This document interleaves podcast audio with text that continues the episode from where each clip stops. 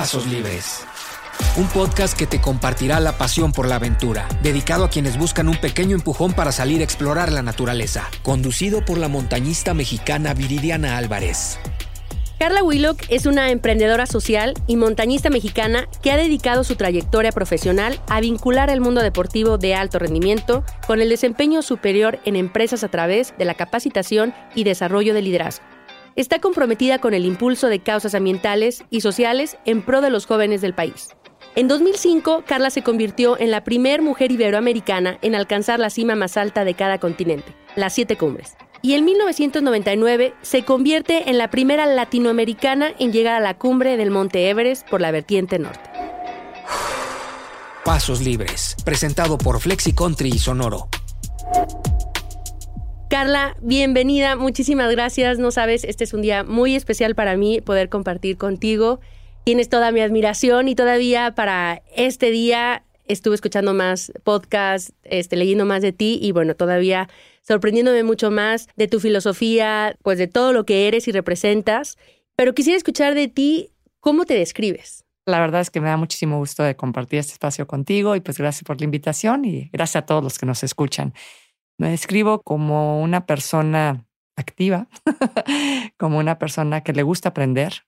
Siempre hablo de, esta frase del explorador y explorando los límites y esta, esta parte del explorar creo que es lo que me define, ese querer siempre aprender a aprender, siempre estar descubriendo cosas nuevas, siempre explorar hacia adentro y hacia afuera. Y pues yo creo que es como me definiría. Toda tu trayectoria donde ah, pues han sido muchos aspectos los que has pues llegado a la cima, tanto en el montañismo como en lo profesional, lo personal, en lo social, y bueno, y todo este, este camino que sé que estuviste como niña scout, que es algo que a mí me hubiera encantado ser, que nunca fue como mi, este, una frustración que tuve ahí que no pude llegarlo a hacer, pero te dio esas bases para dar este inicio. ¿Cómo es ese inicio en, en la montaña, en el sendero? Pues mira, la verdad es que yo siempre he hablado que, que en mi persona hay tres aspectos que, que me definen y son el amor por la naturaleza, el amor por los retos y el amor por el deporte. Y la combinación de estos tres aspectos se volvió un día montaña. El, solamente estar cerca de la naturaleza, el poder ir avanzando en la sierra de Coahuila, de, donde crecí, donde viví toda mi vida, y el, el, ir explorando estas sierras y pensando que era la gran aventura y que yo estaba descubriendo algo nuevo cuando era simplemente el rancho de algún amigo o algo así, algún pariente. La verdad es que eh, pues se inicia así, se inicia estando en, la sierra, estando en los ranchos, estando en la naturaleza, queriendo subir un poquito más alto. Y después, pues yo pedí efectivamente a mi mamá que, que ella estaba insistiendo mucho en, en que yo, al ser la única hija mujer de, de de, tres hermanos, pues ella quería que yo bailara ballet o hiciera cosas muy lindas y pues yo opté por los scouts. la verdad es que a mí lo que me gustaba está en la naturaleza y eso es lo que me llenaba. Y pues así empieza, empieza literal haciendo y deshaciendo nudos, que siempre lo cuento. Una de las cosas que, que al principio me, me, me, molestaba era de que yo decía, yo quiero explorar, ¿por qué me ponen a hacer macramé? Eso no me gusta porque las niñas tienen, yo decía, los niños sí los llevan a acampar, los llevan a explorar y a nosotros nos ponen a hacer macramé. Y la verdad es que siempre agradecido el que me hayan enseñado a hacer macramé porque me, me enseñó a hacer nudos, me enseñó, era, era la forma en la que estábamos aprendiendo a hacer de forma básica los nudos, algo que, que te va a servir para cualquier cosa, para atar tu equipo, tu comida, hacer amarres, para hacer un rescate, para lo que sea. Entonces, pues bueno, así empieza. Empieza con cosas muy sencillas, pero yo creo que empieza más bien pues desde el amor, desde el amor por la naturaleza, por los retos y pues ese gusto por el deporte. ¿Cuál fue tu primer montaña? Mi primer cerro, porque no fueron montañas. Eh, en la, sierra, en la Sierra de Arteaga, es, en Saltillo, pues es una sierra que tiene su encanto, pero pues no, no es muy alta. Para mí hay, hay una pequeña montaña que está en el Cerro de Teotepec, que se llama, y que cuando íbamos de niños lo subíamos porque era una caminata sencilla.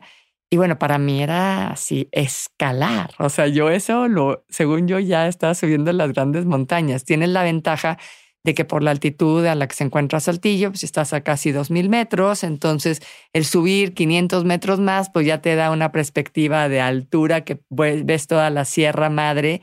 Entonces, bueno, yo sentía que había subido todo y ese fue mi primer, de mis primeros cerros. Y compartimos esta parte de, los cerros en nuestro lugar de origen, donde eh, yo siempre he dicho que las circunstancias em, no te definen. Así es, sí, a mí mucha gente me decía, bueno, ¿y como por qué vas a empezar a subir montañas en los Himalayas o con nieve si tú nunca has visto la nieve o nunca... Y yo sí les decía, es que a veces neva, duraba 15 minutos, ¿verdad? La nieve, pero la verdad es cierto, es, es, es simplemente, y de hecho eso te lo enseña la montaña, como bien sabes, es el, el llegar, por pequeña que sea la montaña, por pequeño que sea el logro, al, llegar a una cima te ayuda a cambiar de perspectiva y te das cuenta que con pequeños pasitos pues puedes estar en un punto en donde antes no sabías que podías estar. Entonces eso te ayuda a ver nuevos retos, te ayuda a ver nuevas, nuevas metas y también te ayuda a crear eso que, que yo le llamo ese memoria de éxito en donde tú te reconoces capaz de ciertas cosas y entonces te das la oportunidad de aventurarte a cosas nuevas.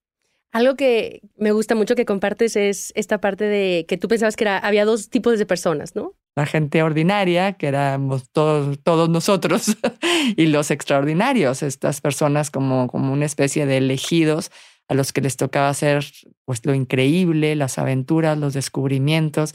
Y pues que sí, que desde muy niña me agradezco a mi madre que me haya aclarado la duda y que me dijera que no, no era así que aquí todos somos normales y que solo hay que darnos la oportunidad de soñar, hay que darnos la oportunidad de cumplir con lo pequeño y que cumpliendo lo pequeño se logra lo grande.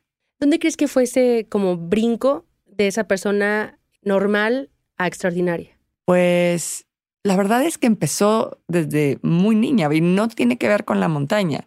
Eh, yo recuerdo que cuando platicaba esto de que mi madre me decía, a ver, sueña cosas grandes, tal, pues yo decía, pues, ¿qué es lo grande? Y, hasta donde me llegaba la imaginación era, pues, lo grande, así, pues, sueña, a ver, sueña algo grande, algo inalcanzable. Yo podía pensar en, no sé, ser astronauta. Y decía, no, pero algo más inalcanzable, ¿no? Pues, pasar matemáticas. para mí, la verdad es que en mi realidad ese era como algo que era muy retador.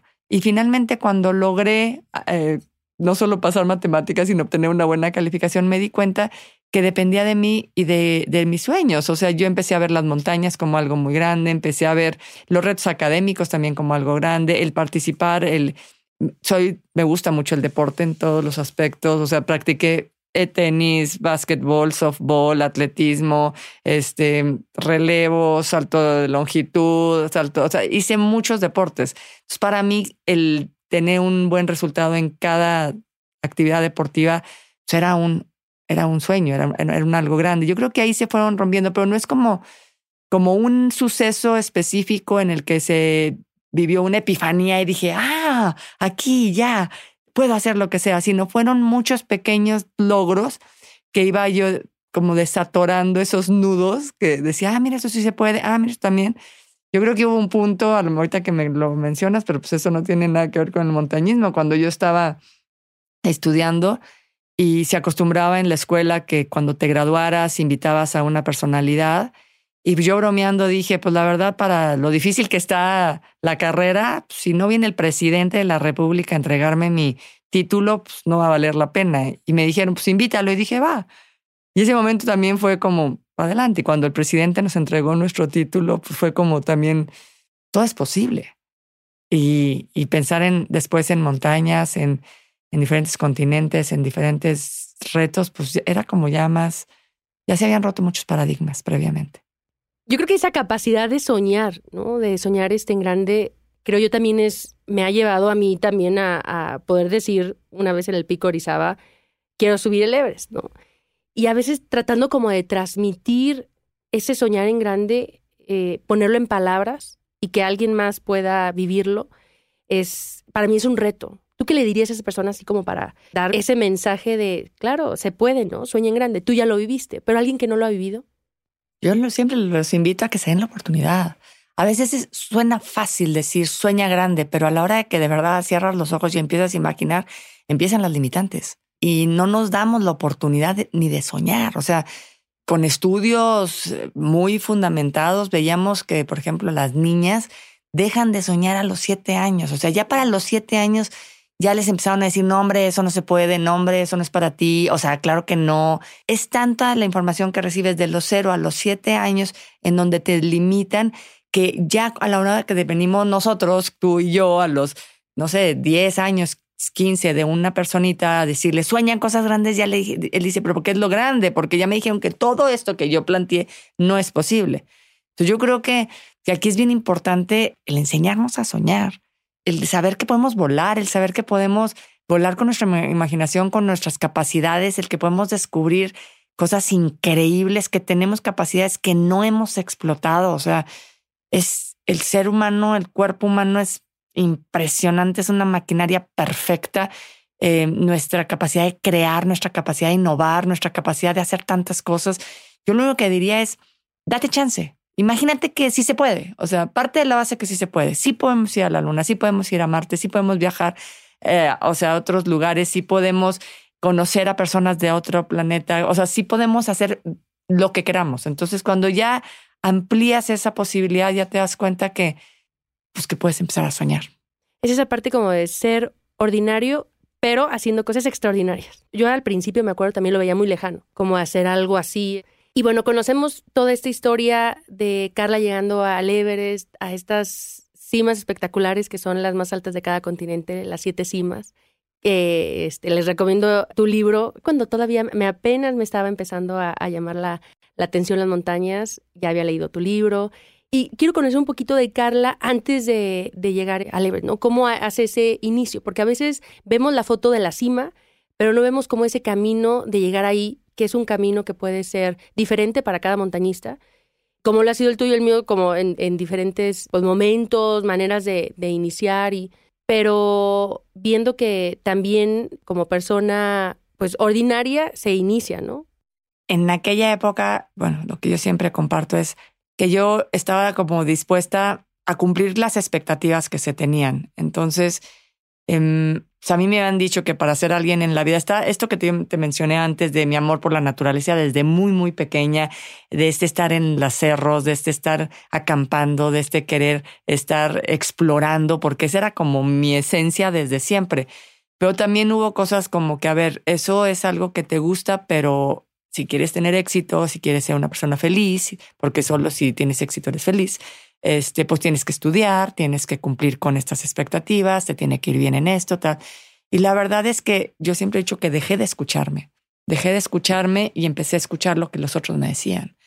Entonces, pues para ser alguien importante, pues tenías que tener una carrera y te tenía que ir bien y después tenías que tener un buen trabajo y después tenías que tener un coche y después tenías que, o sea, había que cumplir con demasiadas cosas que la sociedad nos estaba diciendo que era lo importante y dejé de escucharme pero no tanto, porque yo seguía subiendo montañas, yo seguía subiendo cerritos, yo seguía hasta buscando la naturaleza, hasta que llegó un momento en que dije, a ver, ¿por qué si me dicen que cumpliendo con lo que las otras personas esperan, voy a ser feliz? Llegué, gracias a Dios, muy joven a tener un muy buen puesto, un muy buen trabajo, a ganar buen dinero, a hacer cosas que eran éxito para muchas personas.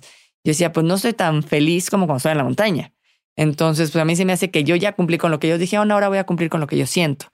Y cuando me empecé a escuchar fue cuando dije, a ver, renuncio a lo que me han dicho que es la felicidad y escucho lo que yo siento que es la felicidad. Aquí la única invitación sería, empieza a escucharte. Yo, yo siempre hablo de esta brújula del corazón que tenemos todos y que nos, nos marca nuestro norte y, la forma de marcarnos nuestro norte es cuando detectas eso que te hace sonreír y que no puedes dejar de evitar que la sonrisa te aparezca en la cara y ese es, ese es un indicador de ve por ahí, o sea, si es cantar, ve por ahí, si es bailar, ve por ahí, si es subir cerros, aunque parezca absurdo, ve por ahí. Con tus nuevas generaciones más jóvenes, obviamente, pues ya la cultura era mucho mejor en cuanto más, más abiertos a pensar de que pues, una mujer podía subir montañas. Cuando yo empecé a subir montañas, todo el mundo me decía así de, O sea, ¿para qué llevamos una mujer a la expedición? No queremos mujeres en la expedición. Son un estorbo, son una carga, van a ser una molestia, no van a llegar a ningún lado, este, no se puede. Yo decía, pero ¿por qué no? Si hay japonesas que ya lo hicieron en el 78, Junko Tabei, si hay Wanda Reykjavik, o sea, había polacas, había inglesas, ¿por qué yo no? No había tantas latinoamericanas, pero finalmente era de, a ver, pues si todas tenemos dos piernas y dos brazos y dos ojos y como, ¿por qué no?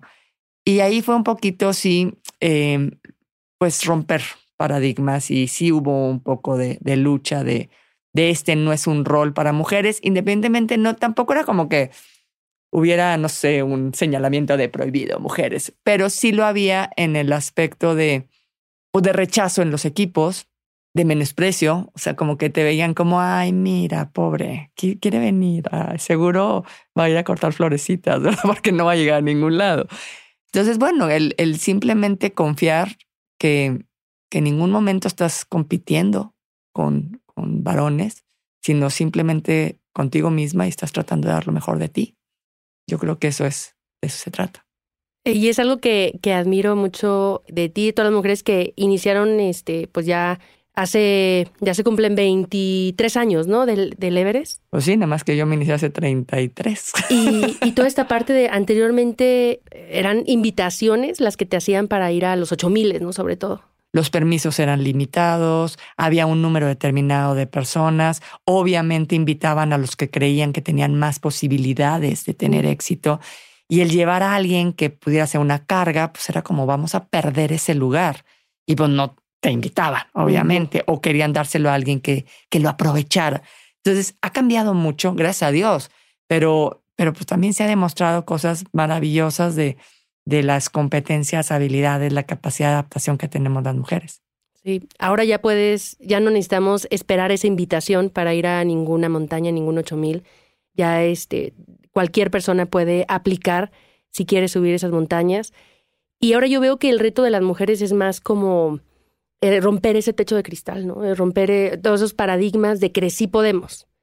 Yo recuerdo que cuando empiezo a, ver pues todo información del Everest, estadísticas y ver que menos del 20% de todas las personas que habían subido el eran mujeres. Yo dije, ¿por qué no? No somos tan fuertes, no este y simplemente fue ir y dar cuenta que era un, ese rezago histórico cultural, pero con esas mismas capacidades de llegar a la cima. Y como dices, no de competir, pero sí llegar a la cima. Pero lo veías en todas las culturas, Viridiana. O sea, yo recuerdo que en algún momento ingenuamente le pregunté a un Sherpa muy famoso en aquel entonces que ya había roto varios récords y le pregunté, ay, oye, pues es Sherpa, es fuertísimo, su familia, su, la región. Y le dije, oye, ¿y tu esposa o tus hijas no practican esto? Pues aprendiéndolo de él, ¿no?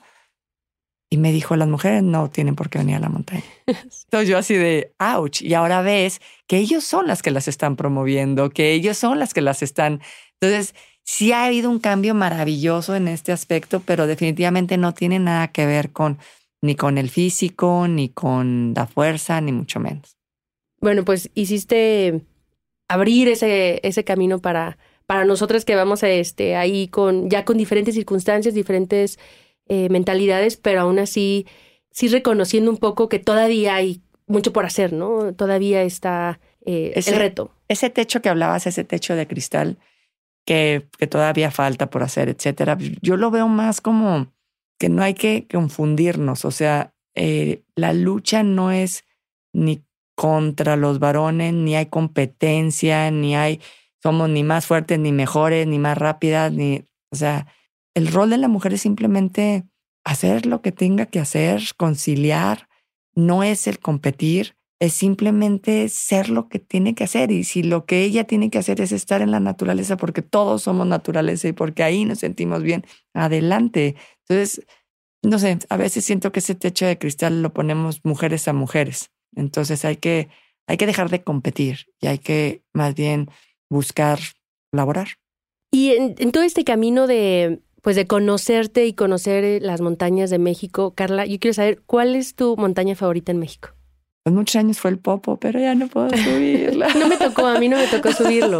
es que era hermoso, pero obviamente, híjole, es que todas tienen, han sido como en su momento muy significativas. Por ejemplo, cuando me estaba entrenando para, para subir montañas ya de más de 8000 metros, o, sea, como en mi, en mi época más activa, obviamente el pico de Orizaba fue muy significativo porque era la cima, el techo de México, eh, la dificultad que, que, presentaba. O sea, para mí era estar subiendo, era como entrenar en los Alpes europeos. O sea, para mí el pico me daba mucho respeto. El Popo, obviamente al ser la, mi primer montaña nevada y enamoré del Popo. Pero también había ese cariño por la mujer dormida, ¿no? Por ese decir, no, no, hay que despertar a la mujer. no podemos dejarla que siga dormida. Tenemos que, que, reaccionar, tenemos que despertar, tenemos que hacer muchas cosas eh, ayudando a las mujeres. Pero hoy, hoy te puedo decir que, que estoy muy comprometida con el Nevado de Toluca, porque estamos haciendo varias actividades eh, de apoyo con la CONAM en esta área natural protegida, pero también con el, eh, con el Popo Park, que, con el Ista de Popo, y con, así que con todas las montañas eh, de los volcanes principalmente. Pero hoy por hoy te puedo decir que, que le tengo un gran cariño al Nevado porque es la montaña que más he compartido con mi familia. Ya, con, con mis hijas y con mi marido. Sí, es. Todas las montañas tienen algo, ¿no? Y dependiendo en el momento en que lo estés viviendo. Y mm, si alguien quisiera, de los que, de las personas que nos están escuchando, que ya ha tenido un acercamiento a lo mejor a un sendero y, y quiere subir estas montañas, ¿qué le recomendarías? Lo que siempre recomiendo cuando alguien me llama y me dice, oye, es que quiero subir, o, alguna amiga o alguna persona me dice, es que mi hijo o fulano quiere subir, yo siempre les digo, ¿por qué quieres ir? Si es para tomarte una foto, la verdad es que pues te sugiero que te vayas a otro lado. Si es realmente porque quieres y respetas a la montaña, adelante, pero prepárate. Prepárate y acércate con respeto a la montaña. Siempre les pregunto para qué quieres ir, porque porque sí se ha puesto muy de moda, pero por ejemplo, mucha gente me dice, bueno, pero pues es el nevado, o sea, está súper fácil. Digo, el nevado con, a mí me ha tocado el nevado con tormenta eléctrica, me ha tocado el nevado con temperaturas súper extremas, con vientos súper fuertes, con nieve, con hielo, y no es la misma montaña que subes en un domingo tranquila con tenis, como mucha gente se acerca. Yo siempre he recomendado que vayan con el equipo adecuado, no por el fácil acceso al volcán o, eh, eso significa que la montaña es sencilla. La altitud del nevado tiene que ser respetada, tienes que aprender a conocerte, tienes que tener el equipo adecuado, las botas necesarias, el, el pantalón, la chamarra, ir bien hidratado, tener la mochila. O sea, no podemos faltarle al respeto a la montaña. Entonces, cuando alguien me dice, es que yo quiero ir, ¿qué necesito? Yo sí les digo, equípense correctamente, vayan con una persona que de verdad sepa y conozca la montaña, para que él esté preocupado de la ruta mientras tú empieces a conocerte a ti mismo. Porque esa persona, pues igual ya subió 100 veces y es buenísimo, pero tú no sabes cómo va a comportarse tu cuerpo en altitud, tú no sabes cómo vas a reaccionar. Eh, después de bajarte de un avión y llegar ahí, o, cómo va a estar eh, tu cuerpo hidratado, no hidratado, etcétera. Entonces, yo sí les diría que, que cuidaran mucho estos aspectos, porque, pues, aunque pareciera una montaña sencilla, en condiciones en la naturaleza puede convertir esa montaña en algo que le ha cobrado la vida a muchas personas. Anteriormente era como esta parte de no sabemos de dónde tener información, ¿no? Y ahora con Internet, ahora el reto es discernir de qué información sí sirve y qué no. ¿Dónde podemos encontrar como alguien que, que quiera buscar información, dónde se puede acercar y también saber qué tiene que considerar de la empresa o la persona que lo esté llevando para saber si tiene la experiencia y tiene este... Porque ya ahorita también, como no hay nadie que esté regulando esa parte, ya cualquiera puede decir que es guía. Mira, esa es una preocupación que ahorita tiene mucho la CONAM y que está justo tratando de regularizarla. Eh, a diferencia de otros países en donde tienes la certificación de guía alpino y tienes que tomar un curso y tienes que, pues México no la tiene. Entonces, lo que se está buscando es que por lo menos eh, haya una certificación por parte de la CONAM, en donde pues tú estés consciente de que cumples con, pues así que con los requisitos de, de que no vas a dejar basura, de que vas a conocer, de que conoces bien la ruta, de que vas a ir con el equipo adecuado, de que estás guiando un número determinado de personas. Por cada guía llevas, eh, son dos o tres personas, que no puedes llevar grupos de muchas personas porque luego no te das abasto, que tengas a lo mejor abajo una ambulancia por cualquier emergencia. Entonces, quien cumple con esos requisitos, yo les diría, pues acérquense a ese tipo de personas que les están hablando de seguridad. Lo más importante es seguridad. Quien te esté vendiendo un paseo, pues yo no lo veo muy confiable porque realmente no es un paseo. Es una experiencia que puede ser maravillosa y, ya, te hablo del nevado y como te puedo hablar de a gran escala. He tenido, eh, híjole, mucha gente me ha hablado y me ha dicho, es que fui con esta persona que me dijo que era un, un buen montañista, pero pasó esto, esto y esto en la montaña. Y yo les digo, pues tienen que investigar, o sea, tienen que investigar su filosofía, qué es lo que hace. Pues, yo sé que es un modus vivendi para muchas personas, pero, pero simplemente hacer lo mínimo básico, em, que es eh, respetar la montaña, respetar los senderos, respetar las vías de acceso, respetar los horarios, respetar a las autoridades. Si te dicen, hoy no se puede subir, pues no subes, porque tampoco saben si tú tienes la capacidad o la preparación para hacerlo. Pues así que yo siempre les he dicho que se acerquen al Club Alpino Mexicano, al Club Citatlepetl, están exploraciones de la UNAM. O sea, hay clubs que tienen toda esta filosofía de montaña y no a grupos de tours. Hay un código de, de montaña, Carla. Hay un código internacional de montaña que precisamente habla de estos puntos que, que estábamos mencionando. El primero de ellos es, ya lo dije, es tienes que acercarte con respeto a la montaña. Tienes que ser responsable de ti mismo. O sea, no puedes endosar tu vida a alguien más. Que pues, eso es lo que te dice mucha gente. No, hombre, tú mira, me pagas tanto, yo te subo y la verdad es que no te preocupes. O sea, con que casi que con que puedas caminar, ya lo hiciste.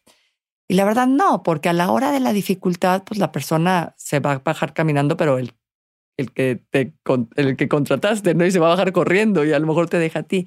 Tienes que realmente saber ser responsable de ti mismo para que no te pongas en riesgo ni pongas en riesgo a nadie más.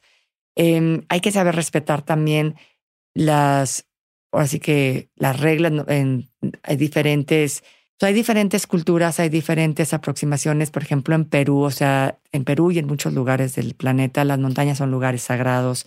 No, no son retos a lograr, ni, ni carreras a alcanzar, ni mucho menos.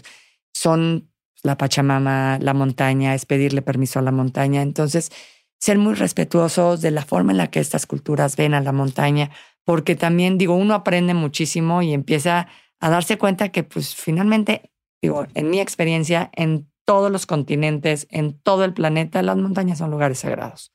Son lugares sagrados y hay que respetarlas y hay que pedir permiso y hay que reconocer que ahí hay una gran fuerza, que es un, o sea, es que la naturaleza es sumamente generosa, pero también pues hay que respetarla hay que también, eh, cuando estamos hablando ya, obviamente no dejar rastro, la montaña la dejas no igual, sino mejor que como la encontraste.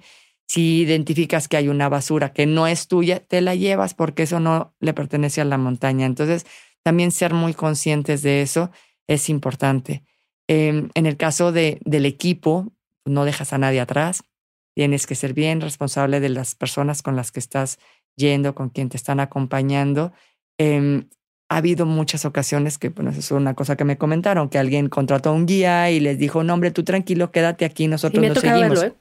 Entonces dejan a las personas obedientes sentaditos ahí, en donde pues la falta de oxígeno o la altitud les está afectando y lejos de mejorarse, se está deteriorando por estar ahí sentado y el otro le dice, no, es que espérame tantito, déjame, subo a los que sí me pagaron, tú que no pudiste aquí, quédate y al rato venimos por ti. Y la persona puede tener una situación muy grave. Entonces no puedes dejar a nadie atrás, por eso tienes que siempre tener una persona que esté acompañando a la persona que se quedó, etcétera.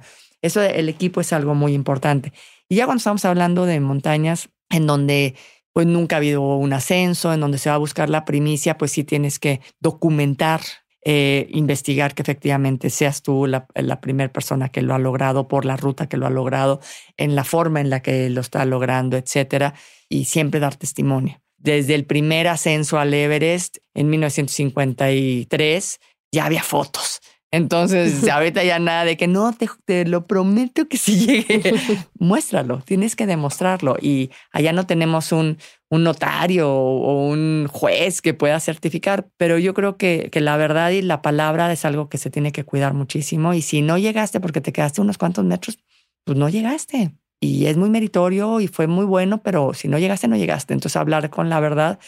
Y finalmente, pues... Eh, en todo el caso de accidentes y de rescates, pues también están muy conscientes de que un error puede costarle no solamente la vida a la persona, sino son recursos que, digo, en México, por ejemplo, alguien alguna vez mencionó, bueno, pues para eso están, que vengan y me rescaten. Pues sí, pero son búsquedas de helicópteros, eh, de hacer muchísimas cosas que tampoco se tienen los recursos para que personas imprudentes estén haciendo eso. Por eso yo creo que la montaña es maravillosa. Yo invitaría a mucha gente que se acercara, porque lo hicieran bien, que lo hicieran bien. ¿Y cómo lo pueden hacer? Investigando, consultando. Digo, tú tienes abierto tu Instagram, yo también. El que quiera, pregúntenos y pueden recibir toda la información que quieran. Yo en, mi caso cuando me dicen, oye, ¿tú cómo empezaste? Bueno, mi, mi historia por la parte de, de ser de Aguascalientes y que unos amigos que iban este, todos los años a las montañas y mi primera oportunidad es el Pico Orizaba, no me dieron a elegir, ¿no? Pero yo les recomiendo de una manera diferente. ¿Tú qué les recomendarías si, si alguien quiere gradual, Gradual, ¿Qué sería primero? Pues yo les recomendaría que primero subieran algo en su tierra, en su lugar de origen, no sé. tenemos la bendición de tener muchas montañas cercanas en tenemos la Sierra Madre Occidental, la Sierra Madre Oriental, tenemos volcanes, tenemos cerros por todos lados y, que se conozcan cómo, cómo funcionan en, esas, en esos cerros, que aprendan a caminar en el desierto, en la sierra, a pisar si hay cactus o no hay cactus, si hay espinas o no hay espinas, si hay víboras o no hay víboras, o sea, que también aprendan a, identificar y a sobrevivir desde lo más sencillo. Y después ya, yo siempre les recomiendo pues, la Malinche, el Nevado, como un, más que nada para empezar a medirse en altitud. Después el Isla Siguatl, porque el Isla Siguatl, si bien es cierto, no es una montaña cónica que subes y bajas. Para subir el lista hay que subir, bajar, rodillas, bajas, pecho, bajas, o sea, subes, bajas. Entonces, también la orientación, el ir con un equipo, eh, con un grupo y un guía adecuado, este, pues es lo que le recomendaría, irse midiendo. Es cada persona que a mí me dice, por ejemplo, hubo una persona que, como en tu caso, me dijo, es que yo ya pagué mi expedición al Pico Orizaba, eh, la hija de una amiga. Y, hablé con ella y le dije, ¿sabes qué? Pues está bien, pero a la hora que te lo vendan, si eres muy fuerte vas a subir. Pero yo conozco muchos que les dicen, no, no, yo creo que aquí te quedas y finalmente ya pagaste. Lo, que, lo importante es que, que vayas haciéndolo gradualmente. En mi caso, yo subía pequeños cerros, después pues, subía el Popo por diferentes rutas, por eso me encantaba el Popo. Después subía el Isla Iztaccíhuatl hasta los pies, al siguiente fin de semana hasta las rodillas. Después dormía en las rodillas dos días para ver cómo me sentía. Después ya hacía hasta el pecho. Después subía directo. Después me iba por Ayoloco. Después me iba por la cabeza. Entonces empiezas a hacer la ruta, pero para hacer lo que nosotros llamábamos horas montaña. Para poder realmente conocer la ruta, conocerte a ti, conocer los diferentes climas, etcétera. Yo les recomiendo que, que vayan gradualmente, que hagan un plan, que suban diferentes montañas y después que suban el pico de Orizaba, por supuesto, las veces que quieran, es divino, pero que le tengan respeto. Es una montaña que, pues que supera en altitud a muchas montañas europeas, que el glaciar ahorita pues no está en sus más óptimas condiciones, entonces pues sí hay que respetar. Hay esta parte de los, los cuatro pasos en la formación de la voluntad que me encantan y me gustaría que nos compartieras porque también es parte de, ok, ya sabemos dónde están las montañas, sabemos qué podemos hacer, pero dar ese primer paso. Pues mira, efectivamente son cuatro los, los pasos de, de la voluntad. Bueno, siempre hago esta frase que dice, Reinhold Messner decía que cuando dar un paso se convierte en un verdadero acto de fe, pues seguramente porque ya estás arriba de los 8000 metros. Te cuesta demasiado. Y él, él hablaba, este montañista, que bueno, tantos años, tantas cumbres y, y tanto rompimiento de paradigmas que hizo, él siempre habló de que pues allá arriba, cuando el oxígeno es lo que falta, no solamente eso es lo que te dificulta subir, sino lo que allá hace más falta es la voluntad. Entonces, buscando en esta formación del carácter, cómo se forma ese carácter de alcanzar las cumbres, de lograr a través de la educación, de la voluntad. Y como bien dices, el primer paso es romper la inercia dar ese primer paso, es romper ese paradigma, es lo voy a hacer porque lo quiero hacer, aunque digan que estoy loca, aunque digan que no se puede, aunque digan, es dar ese primer paso, darte esa oportunidad. Volvemos a lo que hablábamos hace rato, déjate soñar, o sea, solo date chance de soñar, sí, da ese primer paso y di, voy a, a, comprar mi primer libro, voy a meterme a internet, voy a dar ese primer paso y de ahí van a venir muchos otros pasos. El segundo momento de la formación de la voluntad es precisamente esa constancia, es esa preparación, es ese avanzar en, constancia, en que va a haber buenos días, malos días, eh, con días con dificultad, etcétera, pero sigues, sigues avanzando hacia tu proyecto. El tercero es no solo la perseverancia o la constancia, sino el saberte levantar. En esta nueva, en esta nueva época, la tolerancia a la frustración se ha minimizado. Ya la gente no quiere, no quiere fracasar, no se quiere pues no quiere quedar mal en las redes, ¿no? No quiere ser el fracasado porque todo el mundo se va a enterar. En un segundo todo el planeta se enteró de que no lo lograste. La verdad eso no pasaba tanto cuando, cuando yo empezaba hace 30 tantos años, pero es darnos chance, o sea, se vale equivocarnos, se vale caer, se vale, se vale tener dificultades porque eso es lo que te va a fortalecer. Entonces empieza esa formación de la voluntad sabiendo eso es lo maravilloso del deporte, en donde pierdas o ganes, sigues siendo tú y sigues pues creciendo y sigues evolucionando en la medida de que no es lo que te sucede, sino cómo lo tomas o qué es lo que haces con lo que te sucede. Entonces, bueno, pues es, es ese, saberte levantar. Y finalmente el último paso es obra comenzada, obra terminada. Si empezaste algo, lo terminas. Para mí eso fue muy importante en las siete cumbres. Para mí el, el decir, pues sí, ya tengo cinco de las siete, decía, no puedo. Y mi plan era, hago mis siete cumbres y después ya tengo a mis hijas y, bien padre, yo tenía todo perfectamente ordenado, entonces cumplo esta montaña, luego esta, luego esta, luego ya tengo mi bebé y luego ya soy feliz. Y claro que la vida pues no funciona así. Entonces eh, cuando llevaba cinco montañas, de repente me faltaban dos y resulta que pues estoy embarazada y yo todavía decía, no, bueno, es que no me va a quedar el traje con el embarazo, ¿verdad? Pero era el momento de tener a mi bebé. Y entonces empiezo a subir montañas ya como mamá. Y era difícil, pero, pero la verdad es que obra comenzada, obra terminada. Y después ya con dos bebés y tener que dejar a tu chiquita sabiendo que si cualquier cosa que te pase tienes a dos personitas que dependen de ti 100%. Entonces era, no era renunciar a mi proyecto, era más comprometerme más con mi preparación, con mi seguridad, con mis acciones, etcétera, para poder regresar. Entonces, obra comenzada, obra terminada. Y esos son los cuatro pasos de la voluntad que finalmente, como te digo, son las que forman el carácter y las que te van a permitir que lo apliques en cualquier aspecto de tu vida. Llámese montaña nevada, llámese montaña personal, llámese montaña profesional, montaña familiar, la que quieras. Carlín, todo esto, eh, estos logros y esta trayectoria increíble, lo has plasmado en, no en un libro, en varios libros. Platícanos de, de estos libros y dónde podemos encontrarlos.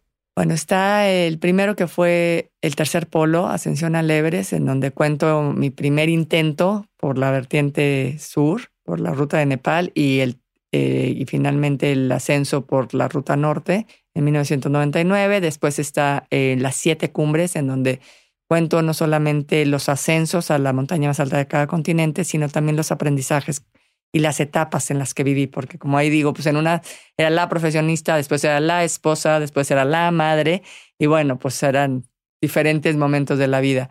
Está también el, libro de los 10 hábitos de la mujer empoderada, que para mí fue muy importante. La verdad quise hacer este pequeño mini book para regalarlo eh, y participar con, con la Cámara de Diputados y que se le regalara a todas las personas que, que lo solicitaran. Normalmente hago eh, anuncios en mi Instagram de que, quien lo quiera lo puede recibir. Están otros dos que ya estoy por terminar, pero todavía no los termino.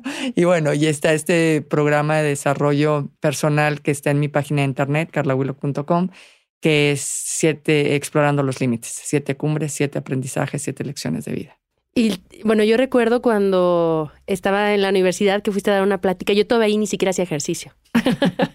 Está bien, conservaste la energía para ahorita estar a todo lo que da.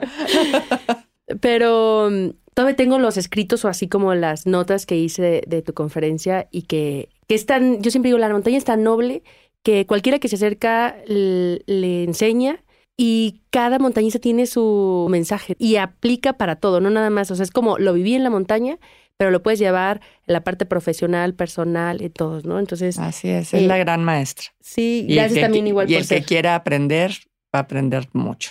Carla, tu historia ha despertado el interés de recorrer las montañas a, muchos, incluyéndome. ¿Qué te ha dejado a ti esta actividad? Muchas satisfacciones, la verdad, muchas, muchas satisfacciones.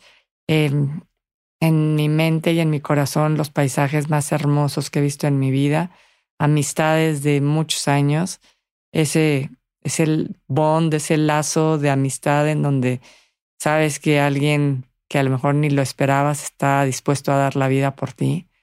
Ese compañerismo profundo me ha dado la oportunidad de conocer a muchas personas, de conectar con mucha gente. Eso es algo que yo le agradezco a la montaña. Yo en la montaña conecté con mi esencia y la montaña me ayudó a conectar con la esencia de muchas personas a través de las conferencias. Muchas veces parecía que yo era la que estaba motivando a la gente, pero muchas veces eran ellos los que me estaban motivando a mí.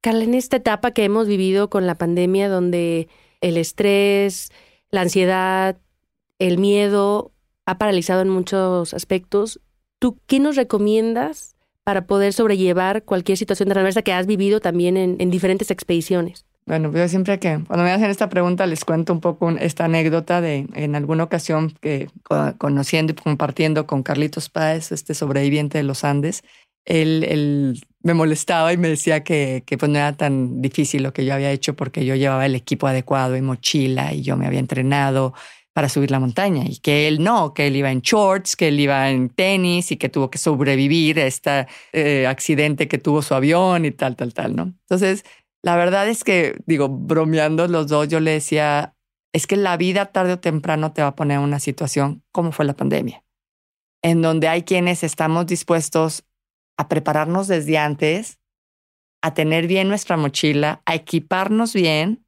y hay quienes pues los agarré sorpresa. Y la verdad es que en su caso le dije, fue muy meritorio que te agarró de sorpresa y la libraron.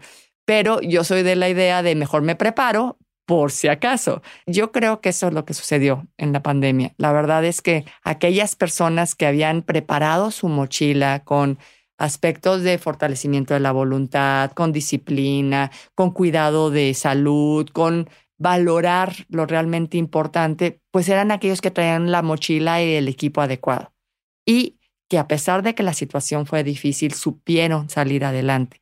Y hubo quienes pues los agarró de sorpresa y se estrelló el avión y, y, no hubo más. O sea, y si tenían esa tendencia de ansiedad, etcétera, pues se incrementó. Si tenían esa dificultad, se incrementó. Entonces yo lo único que puedo decir es, ya pasó el golpe. A todos los que estamos aquí todavía es, empecemos a prepararnos. Empecemos a prepararnos porque nada nos garantiza que no venga otra situación difícil y a mayor preparación se disminuyen los riesgos, a mayor conocimiento también se disminuyen los miedos. Entonces hay que prepararnos, hay que saber de qué manera podemos fortalecer nuestro cuerpo, fortalecer nuestra mente, priorizar realmente en qué estamos dedicando nuestro tiempo, cuáles son esas acciones de amor que estamos haciendo, acciones de odio que estamos haciendo, acciones de luz que estamos haciendo, acciones de oscuridad que estamos haciendo, acciones productivas o acciones de sembrar. ¿Qué estamos haciendo? Entonces, yo los invitaría a que estamos todos en el momento de, armar nuestra mochila para lo que viene. Carla, el propósito de este podcast es mucho, porque a mí me hubiera gustado que me hubieran dicho muchas cosas antes de iniciar. ¿A ti qué te hubiera gustado que te dijeran? A mí que me hubiera gustado que me dijeran, es que creo que sí me lo dijeron. y por eso se los digo a todo el mundo, respeten la naturaleza, Amemos la naturaleza. La naturaleza no es buena o mala, está ahí, pero hay que aprender a leerla. Y hemos olvidado a leer la naturaleza. Hemos olvidado a identificar si el clima nos está diciendo si va a haber viento o no va a haber viento, si va a llover o no va a llover, si va a haber frío o no va a haber frío. E, e, estamos como un poco ciegos. Yo les diría, volvamos a conectar y a leer la naturaleza. Eso es lo que realmente, digo, a mí me lo dijeron y pues me puse al día porque la verdad pues, yo no sabía nada de meteorología, yo no sabía nada de cómo leer las nubes, yo no sabía nada de, del terreno, no sabía de las botas, de si había eh, este, suelas que eran mucho más rígidas, semirrígidas, más resistentes, no resistentes, eh, los tobillos en las botas, los calcetines que te decía, los guantes, los, eh, la protección UVB y UVA de los lentes, o sea, todos estos factores y estas herramientas de tecnología que nos permiten poder accesar a esta naturaleza nos sirven para poder hacerlo desde el respeto, desde la prudencia y conservarla, porque de verdad es maravilloso, es maravilloso. Hay algo que en una ocasión me decían, es que en la montaña te conectas con la montaña. Yo le decía, sí, pero creo que primero te conecta, o sea, te permite conectarte contigo para poderte conectar con la naturaleza. Porque si estás, como eso que dices, desconectada, no puedes apreciarlo, no, no puedes este, pararte a observar y, y es gratis. Sí, es gratis. Yo siempre les decía, es que bueno, todo esto es mío en este instante, ¿verdad? Pero todo es mío, estaba feliz. Pero sí, tienes razón, o sea, si no, nadie puede dar lo que no tiene. Si tú no estás conectado contigo, no vas a conectar con la naturaleza. Eh, en el momento en que haces esa introspección, porque al final, vuelvo, somos naturaleza y es el reflejo de lo que está afuera. Claro que nos duele ver la contaminación. ¿Por qué? Pues porque también nosotros estamos así. Nos duele ver que no respeten porque a veces nosotros no nos respetamos nuestras creencias, nuestros valores. Hay que empezar a trabajar con nosotros hacia adentro. Pues yo, yo te hablaba de, de, la exploración hacia adentro y hacia afuera. La montaña te da este contexto de poderte, la montaña y la naturaleza en sí, el poder empezar a escucharte, empezar a, a identificar lo que eres realmente y poderlo identificar hacia afuera también.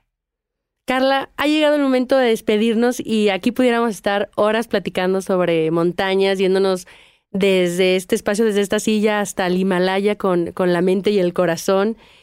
¿Y cuál sería el último mensaje que les quisieras compartir a todas las personas que nos están escuchando? Cuando los exploradores buscaban alcanzar las cimas más altas del mundo, la gente los cuestionaba y les preguntaba que para qué, para qué hacían cosas absurdas, para qué cargaban mochilas, que para qué se complicaban la existencia pasando fríos, para qué. Y alguien dijo, es la conquista de lo inútil. ¿Para qué hacen eso si allá arriba no hay oro? Y la verdad es que en varias montañas he descubierto ese, ese dorado de las cumbres, en donde pues, el oro no es, no lo vas a encontrar afuera, lo vas a encontrar adentro. En la medida en la que te das la oportunidad de hacer lo que para muchos puede ser absurdo, la conquista del inútil, si para ti lo vale, va a sacar lo mejor de ti, esa luz y ese brillo que traes dentro de ti. Y yo les diría, vale la pena intentarlo. Carla, muchísimas gracias por darnos esa luz con tu brillo e inspirarnos a seguir este, soñando en grande y seguir pues buscando ese camino hacia adentro y compartirlo con la naturaleza, ese respeto, esas iniciativas que, que apoyo y que estamos ahí siguiendo y muy pendientes. Si alguien te quiere contactar, ¿cuál es, en, qué red te puede seguir? ¿Dónde te puede mandar mensaje? Está en, así que en Instagram, Carla Willock 1, en Facebook, Carla Willock, en mi página de internet, www.carlawillock.com. Y yo siempre contesto, a veces me tardo, pero siempre les contesto y si les puedo ayudar, orientar, encantada de la vida. Y bueno, pues la verdad, muchísimas gracias, Viridiana, y, y pues feliz, feliz de, de ver que de alguna manera aquello que yo amaba pudo, pudo aportar algo a que la gente encontrara lo que ama. Me encantan tus triunfos, te felicito por todo lo que estás haciendo. Me, me pongo muy contenta cada vez que vuelves a llevar esa bandera de México a lo más alto en todo el mundo y, y pues ahora comenzada, ahora terminada. a mitad del camino. Vamos, pues no importa, pero va súper bien, va súper bien y te deseo todo el éxito en los 14, 8 miles. Qué maravilla, qué, qué ejemplo y, y qué honor, qué honor que, que, que estés haciendo eso por México y por toda Latinoamérica. Muchísimas gracias, Carla. Nos vemos en la siguiente cima. Claro que sí, por supuesto. Pasos Libres. Es un podcast de Flexi Country y Sonoro con Viridiana Álvarez. Envía tus comentarios y preguntas en redes sociales al hashtag Pasos Libres y arroba FlexiCountry o arroba Sonoro Podcast. Suscríbete y recomiéndalo a quien le urge sentir la naturaleza. Nos encontramos en el sendero.